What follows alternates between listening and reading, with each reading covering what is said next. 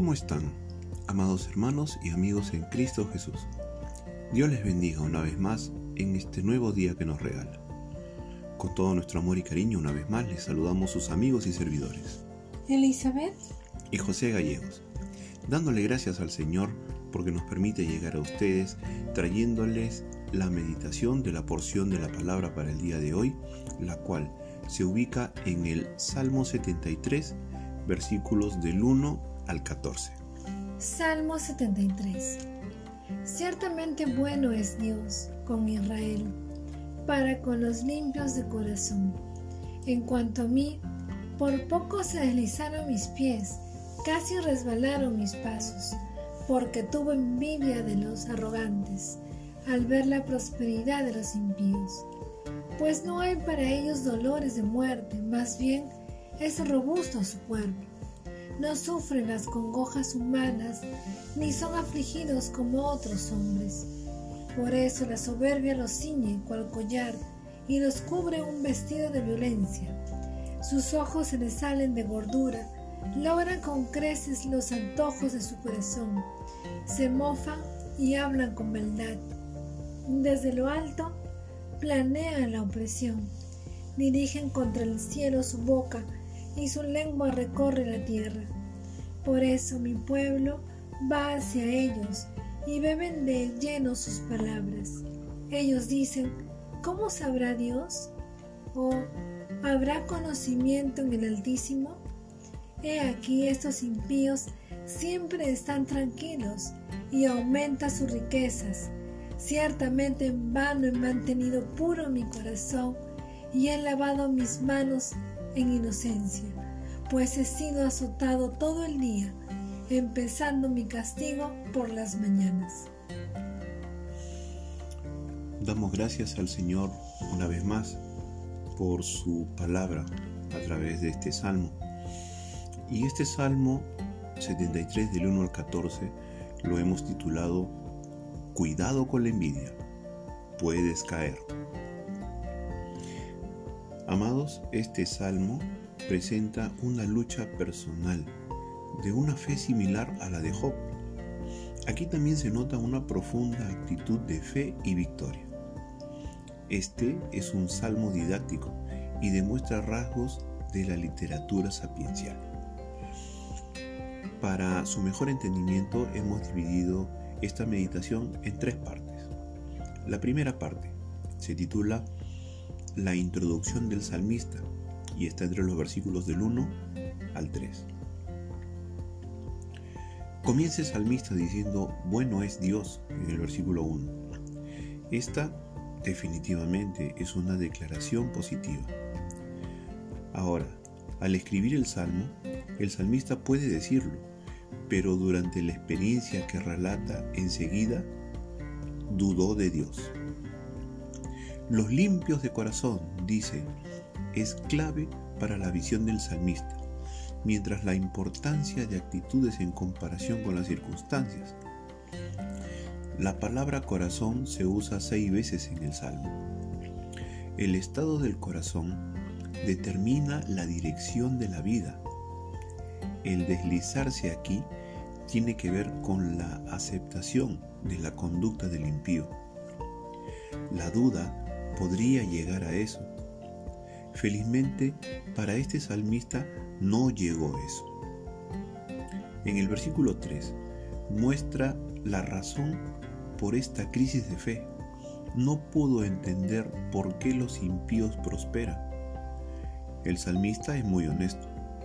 Podría hablar de injusticia, pero reconoce que la raíz del problema era su envidia. Amado hermano y amigo, estamos hablando de un problema de envidia, que es la raíz. Y quiero hacerte dos preguntas para que podamos meditar mejor en esta parte. ¿Sientes envidia de la prosperidad de los impíos? ¿Acaso has llegado a pensar que Dios no es justo? Amado hermano y amigo, cuidado con que te resbales. La segunda parte le hemos llamado las ventajas aparentes del impío. De versículos 4 al 9. Dice el salmista que ni la muerte les asusta a estas personas, no se preocupan por ella. Se ve que lo que le preocupa al salmista no es la prosperidad pasajera de algunos, sino los que aparentemente siguen prosperando toda la vida hasta la muerte. Además, dice, tienen buena salud, están gordos, comen bien, van a su casa de descanso fin de semana, en fin, tienen una vida suave. En el versículo 5 dice, no son azotados. La riqueza de estas personas les da beneficios, buenos medicamentos, los mejores médicos, buenas vacaciones, y todo eso les ayuda a que ellos tengan una buena salud física y emocional. También el versículo 6 dice, la soberbia los corona. Estas personas creen que son dueños de todo y por esa astucia pueden disfrutar de la vida como se les dé la gana. También se aprovechan de otros por la violencia, sea violencia directa o económica, estos impíos se aprovechan de los demás. No tienen convicciones contra el soborno, están prestos a recibir la coima. Además, en comparación con el creyente, este, el creyente, se niega a estas ventajas por sus convicciones éticas y el temor de Dios. En el versículo 7 dice que sus ojos se les saltan. Acá nos vuelve a indicar que estas personas gozan de buena salud y están gorditas, pues consiguen lo que desean. Para el colmo, se burlan de Dios, lo dicen en versículos 8 y 9. Después, el salmista verá un lado negativo, pero ahora en su reflexión está viendo todas las ventajas que gozan estos impíos prósperos. Ahora queremos preguntarte para meditar, ¿alguna vez has llegado a pensar que los impíos tienen más ventajas que aquellos que hacemos la voluntad de Dios? Querido amigo y hermano, cuidado con que te resbales. Y la tercera parte la hemos titulado Lo inútil de la piedad. Y esto está entre los versículos del 10 al 14. Vemos que en el versículo 10 dice, Por eso Dios hará volver a su pueblo aquí. La idea es que muchos aún en el pueblo de Dios son influidos por estos impíos y así se desvían del camino y Dios es blasfemado.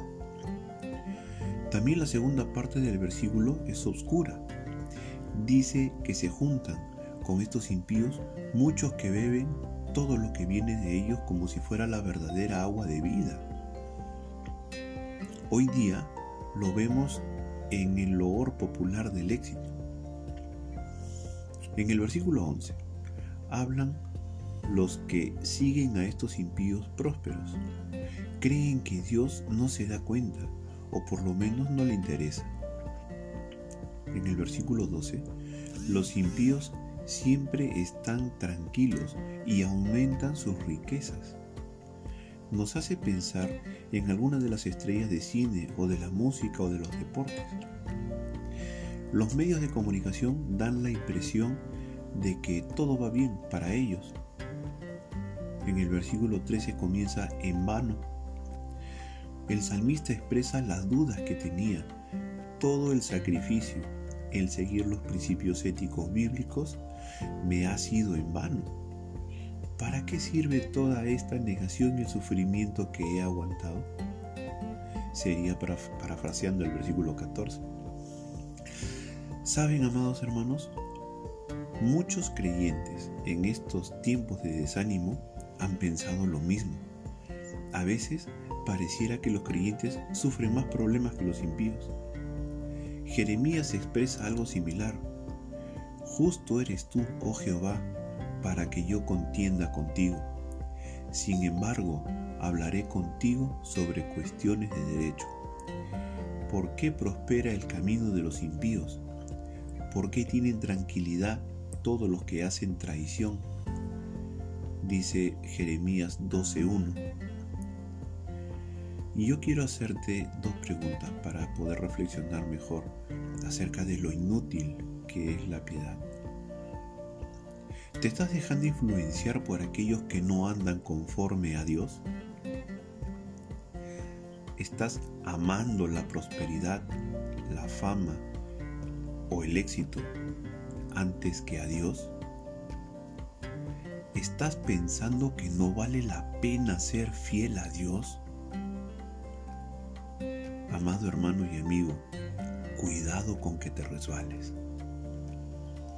Después de haber meditado un poco acerca de la primera parte del Salmo 73, podemos concluir que seguir el camino de Dios y hacer su voluntad no es sencillo, pues vamos a sufrir muchas veces y podemos vernos tentados a sentir envidia de aquellos que aunque persisten en hacer lo malo delante de Dios, prosperan. Y es ahí, en ese momento, donde debemos pararnos firmes y recordar quiénes somos en Cristo. Guardar nuestro corazón y afirmar nuestra fe en las promesas que Dios ha descrito en su palabra. Y no solamente esas promesas son para esta vida, sino para la vida venidera. Damos gracias al Señor en este día por su santa palabra que nos anima, pero también nos confronta. Y ahora quiero dirigirme a ti, querido amigo, que nos estás escuchando probablemente por primera vez. Quiero dirigirme a ti. Querido amigo, nos estás escuchando. Y si aún no has entregado tu vida a nuestro Señor Jesucristo, yo te animo te animamos a que puedas arrepentirte de tus pecados, le entregues tu vida a Él. Vemos de que Él es un Dios justo, es un Dios santo, no tolera la injusticia y debemos presentarnos ante Él libres de pecado. Debemos arrepentirnos de nuestros pecados y entregarle nuestra vida a Él. Le damos gracias a Dios por permitirnos compartir con ustedes esta meditación y esperamos de que sea de bendición para sus vidas. Si es así, les animamos a que también puedan compartirla con otras para que también sean bendecidos. Asimismo, les invitamos a que nos puedan seguir a través de Spotify como José y Elizabeth Gallegos. Nos estamos comunicando Dios mediante hasta una próxima oportunidad. Dios, les bendiga.